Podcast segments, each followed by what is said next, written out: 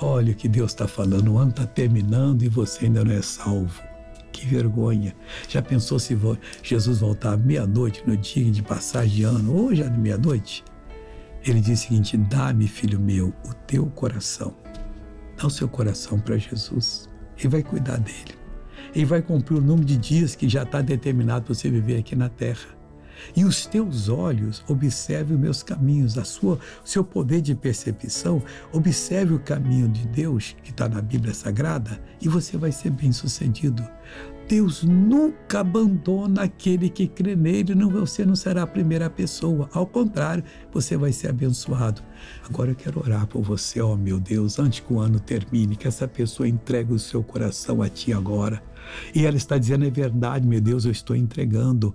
Pois, Pai, eu amarro todo o mal que está na vida dela. Eu repreendo agora o espírito de doença, o espírito de miséria, de sofrimento. Sai dessa pessoa, vai embora em nome de Jesus. E você diz: Amém.